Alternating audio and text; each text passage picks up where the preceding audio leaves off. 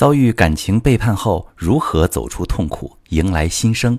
你好，这里是中国女性情感指南，我是许川，用心理学带你找到幸福的方向。遇到感情问题，直接点我头像发私信向我提问吧。遭遇感情的背叛，是直接离婚的多，还是选择原谅的多？我做了一个两百人的调查，发现百分之八十的人在经历不断挣扎之后，最后会选择原谅。选择原谅的人会面临一个巨大的婚姻卡点，就是重建信任感。很多夫妻的感情危机，恰好是从回归的这一刻开始的。因为在以后的相处里，这件事儿无时无刻不在，会放大很多不安全感，让你草木皆兵，不信任肆意蔓延，你会变得过度敏感。可能他不接一个电话，对着手机傻笑一声，晚回家一个小时，多照几下镜子，怠慢你一句话。你的怀疑、不安全感就会立马袭来，而不信任感之所以会随时袭来，是因为你心里的伤还在。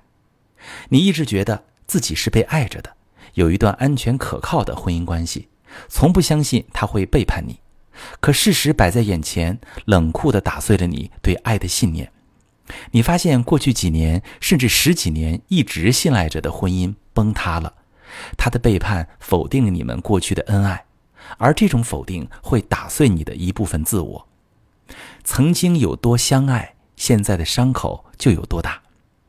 你内心无法完全接受他，只是让他回到家里，你可能会厌恶跟他亲热，甚至看不起他。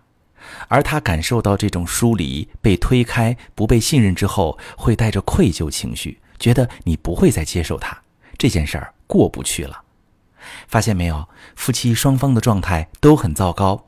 相处起来很别扭，没有信任感，就容易争吵闹矛盾，想离离不掉，想过过不好。所以出轨回归之后，修复婚姻的第一步是要做好信任的重建。首先需要和伴侣深度谈判，让他意识到他对你造成的创伤有多大，不是轻飘飘的一句道歉能够解决的。在道歉之后，你需要和他共同协商今后的婚姻目标是什么。只有目标一致时，双方才有动力去修复。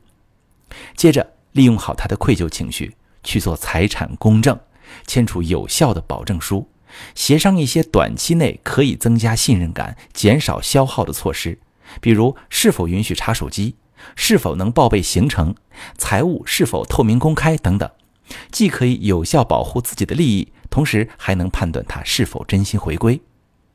在明确了共同目标是修复婚姻，并有了信任的基础措施后，去做具体的修复才有意义。接下来的步骤很关键，你需要引导他怎么做才能让你觉得安心。因为有时候并不是他没有去做，而是你们对放心、相信的定义不一样。比如，他觉得自己一天忙工作，连吃饭的时间都是挤出来的，你该相信他没时间想其他事儿。而你觉得他只有时刻汇报行踪、聊天消息秒回、下班准时回家、休息就陪你，你才能相信他。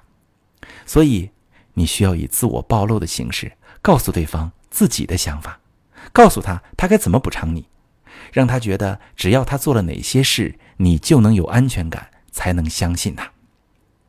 同时，你可以给他立规矩，他做到什么程度，这件事就能翻篇儿，而不是一直过不去。同时，也可以通过惩罚对方，让他有规则意识，避免再次出轨。这一步很关键，因为什么？很多人说我接受你回归，但是你接受对方回归，需要给他留空间，你都没给他留空间，他怎么回归呢？你要让他知道他需要做点什么，他只要能做到，你们才有机会。